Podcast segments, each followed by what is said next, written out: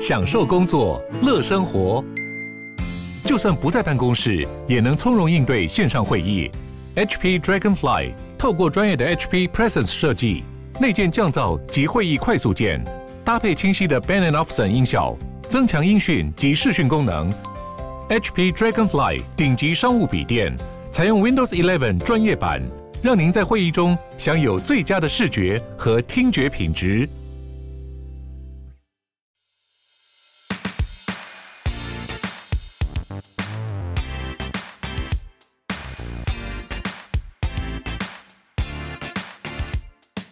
欧本豪斯 Open House 开了脸书社团喽，叫做欧本豪斯 Open House 买房卖房知识论坛，非常欢迎大家点进来提问、发问或是参与我们的讨论。Hello，大家好，欢迎大家收听欧本豪斯 Open House，我是 Sean。我是 Tim，今天想讲一个主题，就是关于这个，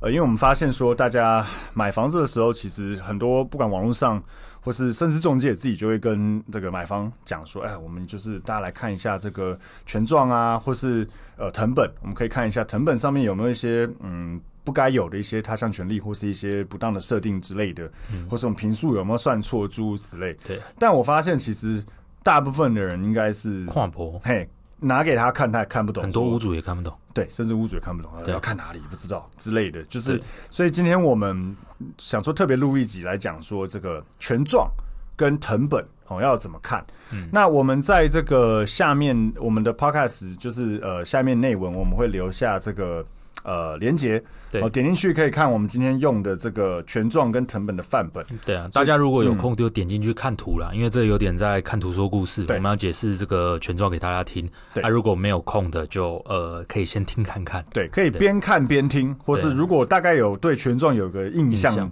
画面的话，也可以直接听。那我们先讲这个权状哦哈，大家可以先点权状出来看。好，权状我们讲权状之前，我们要先讲一下，通常除非你是地上权的房子，否则大部分你买的房子一定会至少有一个土地权状跟一个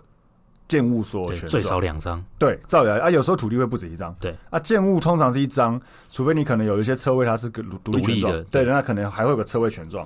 那为什么会有土地跟建物权状？是因为台湾就是比较特别，它是土地是分开，土地跟建物是分开，所以、嗯呃，土地在那里，房子盖在上面，对所以你买这个房子的时候，除非它是地上权或是土地是它是所呃使用权之外的话，否则你买它的时候，你等于是买地上的建物以及买它坐落的土地的一部分。持份对的持份这样子，所以未来你如果要改建，也是看你土地的持份的多少，去看你的权利分配回来对，多正少。常的都跟改建是看土地持份哦对，而不是看你室内使用多少。没错，没错对，这是正常啊。但实际上，当然有的呃顶加啊什么的对那个个别跟建商谈当然会有对，我有人的因素在里面嘛，对会另外谈。但是原则上是看你的土地的权利有多大。嗯，对，所以为什么大家说，譬如说透天或是这个老公寓，它呃比较有改建价值，除了它这个产权比较呃单纯之外，再来就是因为它的土地持分比较大。哦，对所以它可以盖的比较高，那分回的权利也比较多。嗯，好，那我们先看这个土地权状哈，上面有这个圈起来这个地号与地目。嗯，好、地号就是嗯，所有的土地跟房子都有一个编号对啊，土地就地号，房子就建号。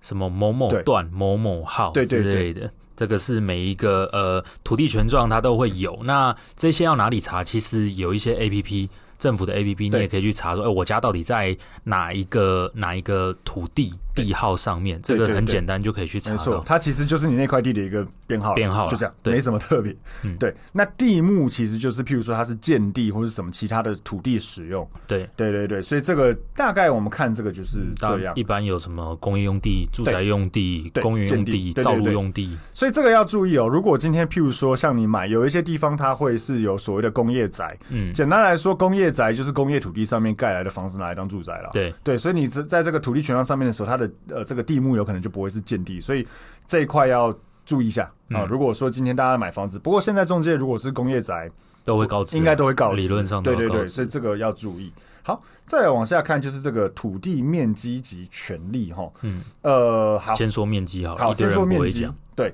呃，我先呃我们先看一下，不管是土地呃权状或是建物权状，它的面积都是用平方公尺。对，哦，可是台湾比较特别，台湾跟日本，我记得也还是日日本对现在是不是我有点忘？好像现在也改了日本已经改成平方公也尺了，改平方公尺，对不对，但以台前湾还啦是，习惯用日治时代留下来的一平来去对对看对，以空前间是用平嘛，那。一平哈到底多大？其实大家有个观念哦，一平通常我们在带客人看房子的时候，客人也会问我们，嗯他大部分人其实对一平多大没什么概念，所以我跟他讲说，我跟你讲这个套房大概五六平，他觉得啊好小，其实五六平没有很小，嗯，我坦白们讲通常在初抓会给人家说大概是一个双人床的对，大小，一个 queen size 双人床对其实就是一平，所以你这个空间能放几个 queen size 就是几平，对，大概对这样子去一抓平室内空间，实际上是一百八乘一百八啦。嗯，那呃，如何从平方公尺换算成平呢？嗯简单来说，呃，应该不要说简单来说，实际上算法 就是几平方公尺乘以零点三零二五，嗯好，乘以零点三零二五。所以我看哦，现在它这边的这个上面范写例四十二点五四平方公嗯尺，四二点五四，实际上我们乘以零点三零二五。十二点八六八三五平，嗯嗯，这是好小哦，这一块土地的超大爆小，嗯小，对，好， 这一块地是十二点八六八平对左右。好，那下面有个权利范围，嗯，好、权利范围就代表说你这个权状它占这块土地的十分有多大？呃，举像我刚才讲几分之几那的几概分之念，嗯几啦？其实所以你看下面写二十四分之一嘛，对，所以你这个十二点八六平是要再除以二十四嘛，除以二十四啊，乘以一，嗯，对所以就是零点五0.53三平。对你的你的你这一块个权状的持份，嗯通常不会那么小啦。对，对，那所以怎么去看你的土地持分有多大？如果你看权状，你嗯就可以先看它上面会有这个面积，这个是土地的总面积，对你这一块地的总面积。那下面是看你持分多少，对，所以嗯，大部分。譬如说，像你如果是呃三百平的土地，然后上面只有八户，那你这个这个权利范围一定是比较大嘛。嗯原则上是各八分之一对对啊，对，原则上是八分之一。那如果是譬如说，呃，五百平的土地盖个大楼，你可能是对什么一百分之多少的土地持分，那你对就自己去算，通常会比较小。嗯，对，大概这个是土地权状可以看的东西。OK，那再来就是看这个翻过来建物权状。哦，建物权状就会稍微复杂一点点了。建物首先，呃，应该说也有一个叫建号，对，土没错地有地号，建物有建号，那它就是你这一个门牌下的政府那边的一个编号，应该可以这样解没错，释。其实就是一样的意思，就是每一个建筑物都有它的独立的建号。对，对，那一样上面可以看到，它这个有码掉蛮多东西，它有个登记日期跟发状日期嘛。。对，那下面有就是你的所有权跟统一编号，就是你身份证字号，所以对就是这个屋主是谁，那坐落于什么土地上面，建号是多少，这个有点码起来的，门牌号、嗯地址是哪里哪里。往下看有个建筑完成日，对其实就是屋龄了，屋计龄啊，算从什么时候开始算？对对对对对，再来就是主要建材，就是可能有钢筋混凝土，可能有加强、加强砖造，有可能对是钢骨结构等等。好，主要用途住家用，这个可以稍微看一下，因为有一些不一定是住家用。对，对，再来就是所谓的建物层数跟层次。对，好，所谓的建物层数就是你的总楼高多高。总共几层嗯楼？然后呃，层次就是你在哪一层没楼错，？没错。对所以以这一个建物权重，我们这个就是总楼高总楼高的六楼、嗯对然后我们的是在里第面的四四楼，对对对，所以所谓的六楼四了，中介都这样讲。嗯，好，那再来往下看就是这个面积，嗯好，面积就比较复杂了哈，面积就有分所谓的我们一般叫主建物、附属建物，对，你看哦，它这边有写哦，七十一点八八平方公尺。嗯然后下面附属建物哦，它写阳台，附属建物不一定有阳台哦，有些可能是雨遮，对哦，有些比较呃建造比较之前发的会是有雨遮哈、哦。那它通常如果有阳台又有雨遮，它会把它分开来，阳台多大，对雨雨遮多多大对，它会另外分开。某些建商的雨遮超大啊，大家可以自己去爬文。哎对，呃，某某某某，嗯，算了，不要讲名字，反正 某些建商的雨遮比阳台还大哦哈。对 OK，那所以这个算起来，记得刚刚我们讲的，它一样都是用平方公尺算，但实物上，因为我们在买卖台湾几乎都是用平，对所以你可能要自己懂得怎么换算。哦，所以这边可以看到说，它的主建物是七十一点八八平方公尺，嗯，哦，所以我们点乘以点三零二五，好，主建物二十一点七四平，对，那它的阳台八点九九，等于这样子是阳台大概二点七二平，嗯，对，所以我们的使用空间其实大概就是主建物加阳台的面积。对我们正常所谓呃中介在讲的使用空间，大部分就是主建物加附属建物，对但你的一般不专有会部分不会去加雨遮了。哎，宇哲，其实这有点陷阱啦，对就是你有时候在看的时候，你可能看主建物加附属建物，假设三十平，对，但实际上你可能宇遮就占两平。对那宇遮大部分是有一些建商会盖出去，但是大部分照理来讲，宇遮是不能用，对所以实际上你使用面积可能二十八平。所以如果要更详细一点，就是确认一下附属建物的名目是什么啊，没错这样没子错比较不会呃觉得买被到一骗些很奇怪对的，案你子，觉得被骗对之类的，对，所以要看一下。那往下看这边就有一个所谓的哦，这边有个权利范围，先看权利范嗯围。权利范围，如果屋主只有一个人的话，是一分之一对；但如果屋主不止一个人的话，他可能就。譬如说，他可能看他持分多少。假设嗯你是持分百分之五十，这边就会写二分之一嘛。对。那如果你是呃，比如说共同很多所有权人，比如对说或遗遗继产承啊继承啊，很对多这种，那或是可能逐年赠与，对那上面就有可能会是一些奇怪的分子几分之跟母几，几分之几，对对对，所以这个可以稍微看一下，然后再来往下看就是公社，公社就会稍微比较复杂，它会写共有部分，然后对公社有可能建号不止一个，它有可能不同的公社，那这边就会写哈，它第一个大家看呃公社面积这边的最右边，它有一个看起来很大的面积，四百五十九点四六平方公尺，对这个是公社这个建号的公社的总面积，嗯，对，下面有一个你的权利范围，对所以公社其实比较难算，公社的你算的时候一定要先看你的总面积多少，乘上你的权利范围多少，然后平方公尺你要再换算平的话，就是乘以零点三零二五。它这个有两个公社嘛，所以就是大家可能自己按一下， 就是对它的这个总公社的面积乘以它的权利范围，再乘以零点三零二五。那这两个公社都这样算之后，就是你的公社的平数，再加上你刚刚上面主建物跟附属建物的平数，总共加起来才是你的建物权重平数。对对，所以公社比怎么算呢？就是你下面这些的公社这种总共的平数除以你的总权重平数，对，就是你的公社比。好，所以这个大家从呃权状上面大概可以得到的一些资讯简单的资讯就是这样。嗯，OK，好，那讲完这个，我们再来讲藤本。好，其实藤本是蛮重要的。呃，如果大家我们之后会再录别集讲这个不动产说明书，对哦，里面也会有这个建物或土地的藤本，藤本可以看到的资讯比较多，更哦，多比建物多很多，对比建物多很多，很容易。易变。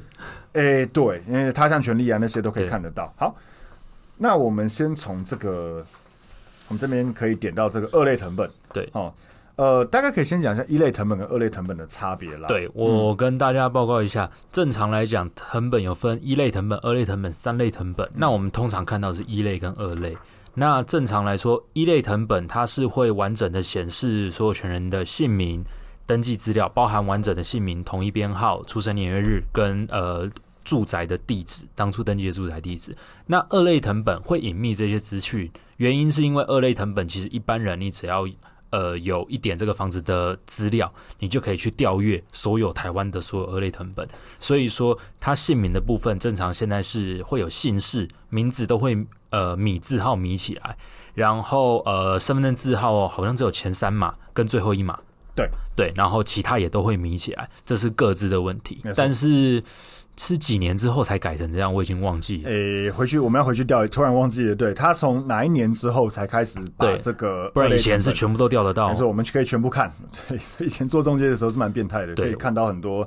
嗯，你住哪，你身份，你的那个身份证字号，你看我们还去对资料说这个人是谁，对对对，叫什么名字。这也是为什么中介都找得到你家的原因啊没。错，今天有个屋主才问我这个问题，他对说对为什么他房子才交屋就一堆人寄信到他家说你要不要卖，你要不要卖，对嗯他觉得莫名其妙。其实这个东西都是呃中介都有方法、哦对可以找得到的。然后跟大家再讲一个呃东西是，如果你是自然人，才会二类藤本才会米掉、哦，才会隐秘掉。哦对如果你是法人的话，它是不会去遮蔽的。他全部全部揭露，对，如果是公司行号，所以是公司行号的屋主就相对比较好找人。没错。对，OK，好，那我们来看一下，我们先我们就直接看二类藤本好了哈。嗯它这边有这个，我看一下哦。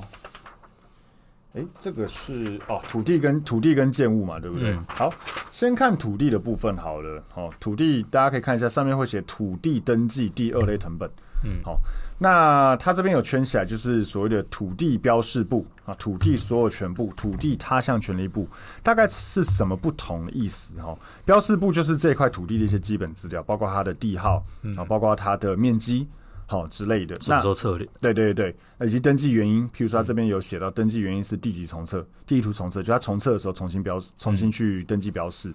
那所有权部，顾名思义就是它上面会显示这个土地的所有权人是谁，谁持有？啊对啊吧，谁持有，持有几分之几，然后他的住址在哪里，然后就是他户籍地了。甚至连当初持有时候的土地价值，对对，对，他都会写嗯的很清楚哈，包括前次移转限制跟现在的这个当期的这个申报时的限制。嗯，那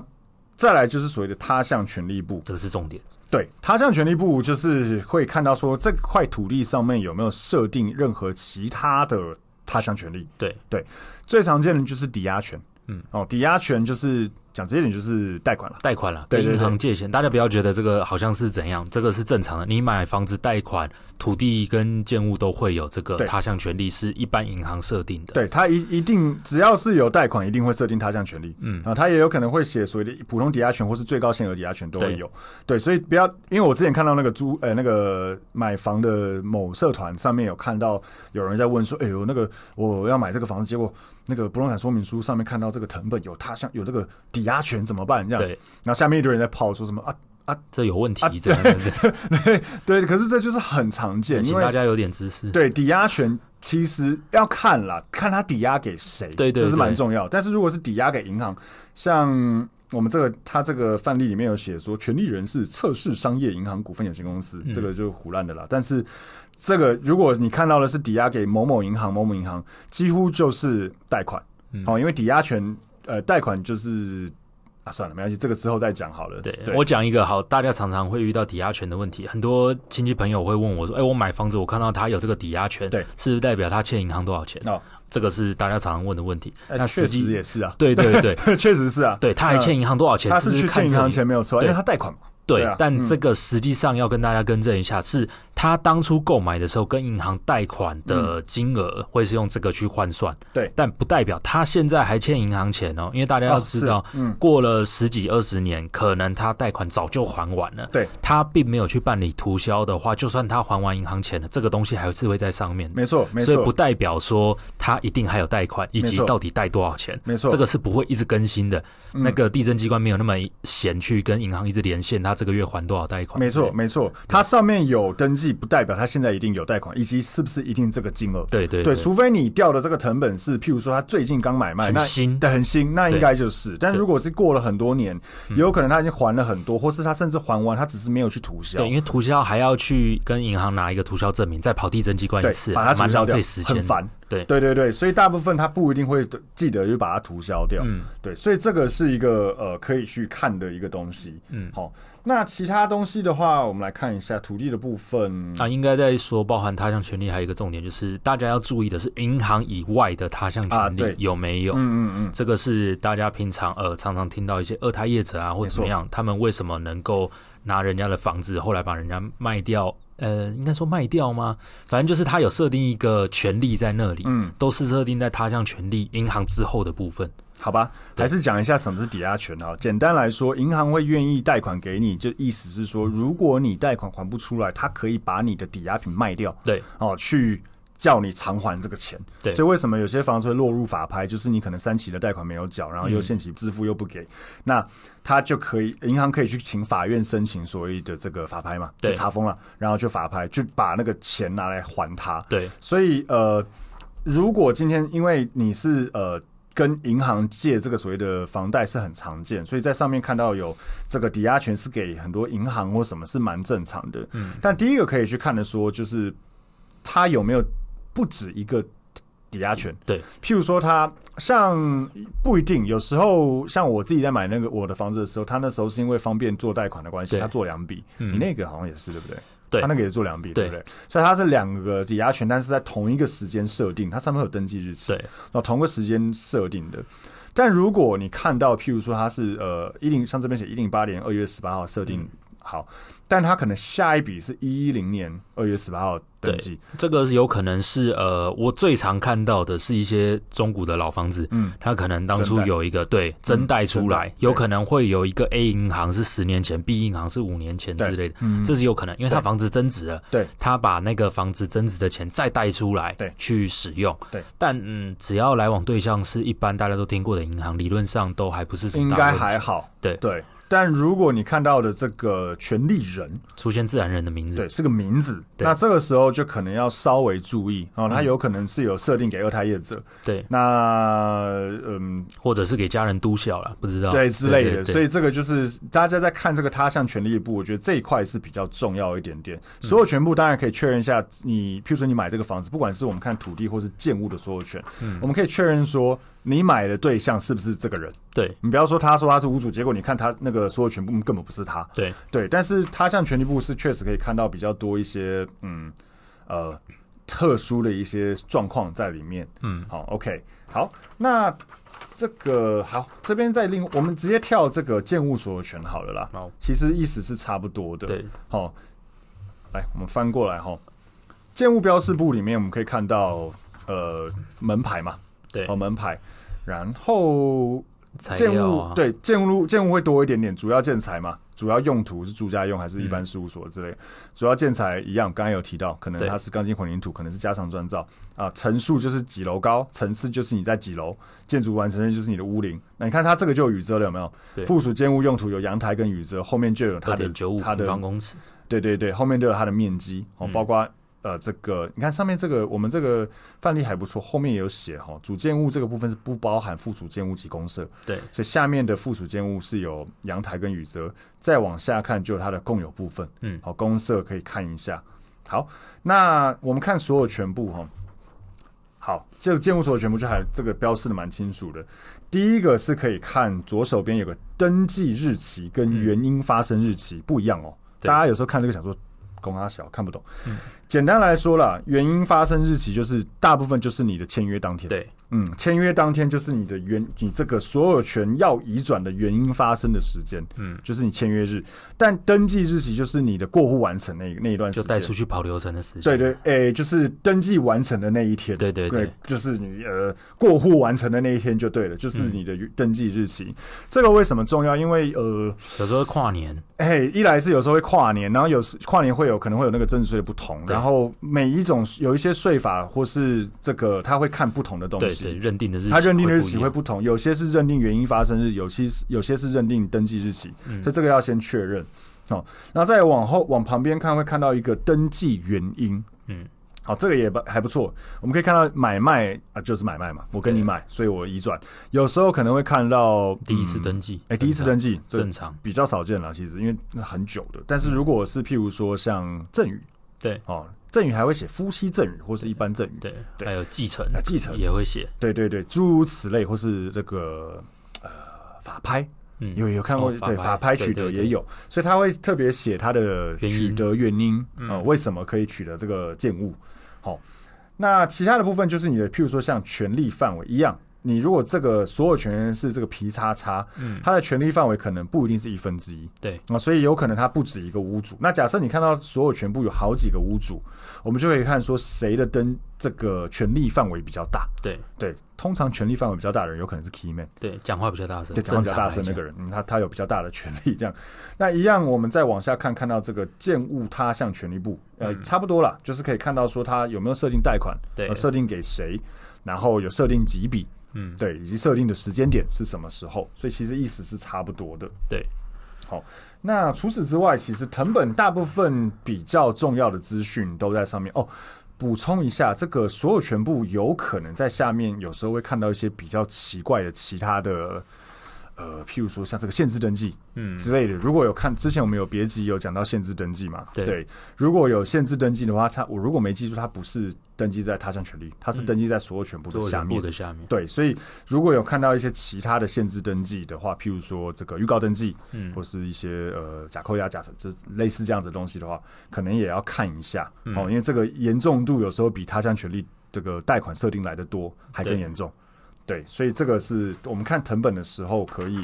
看到的内容。对 OK 那我有几个笔记的内容跟大家补充一下哈。首先就是有的时候你买房子会有露台，但你哦对会觉得，哎、为什么没有在权状内，嗯也没有在藤本内？嗯，对，那这个是呃，现在很多新房子都会有露台的这个这个所有了使用。嗯，对，那大家知道露台是约定专用。对，基现在大部分几乎都是约定专用对，路，所谓约定专用是建商在当初这栋住宅里面所有人的权状内都约定好了，那个部分的公社属于哪户人家使用，对，它叫约定专用对，啊但不代表你有它的持份哦。他他他其实是没有实，诶应该说他在公社内啦。对对对对嗯，对，但是建商一样会跟你算钱呐、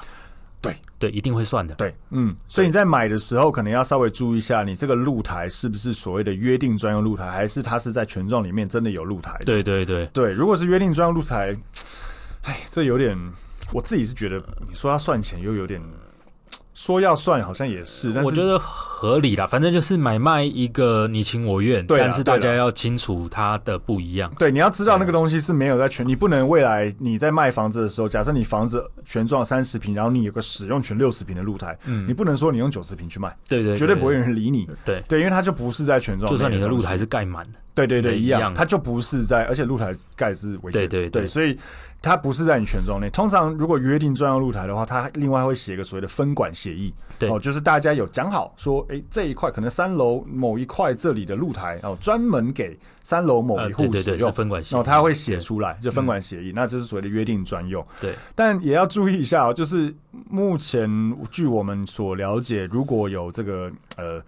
非自然身故，对跳楼跳到你的约定专用露台，即便嗯它不是你的权状内，对。据我了解，大部分你他先还是判例认，他还会认，嗯，他还是认，就是你是谁约定专用使用，对就是对谁对，是他不会凶说宅那是公社，所以对不算。有点衰。对所以有时候如果在买低楼层露台的时候，可能要嘖三思对，哦，三思， 因为有可能会接人家。嗯，然后第二个是呃，会不会有建物跟土地分开两个人持有？哦，有这是有可能的有哦，嗯，大家也要呃注意一下。对，这个是请中介人员要帮你确认。对然后再来还有一个很重要的是，我们以前呃签不动产的委托书的时候，都会问说，哎，你在这个房这个建物里面有没有其他户？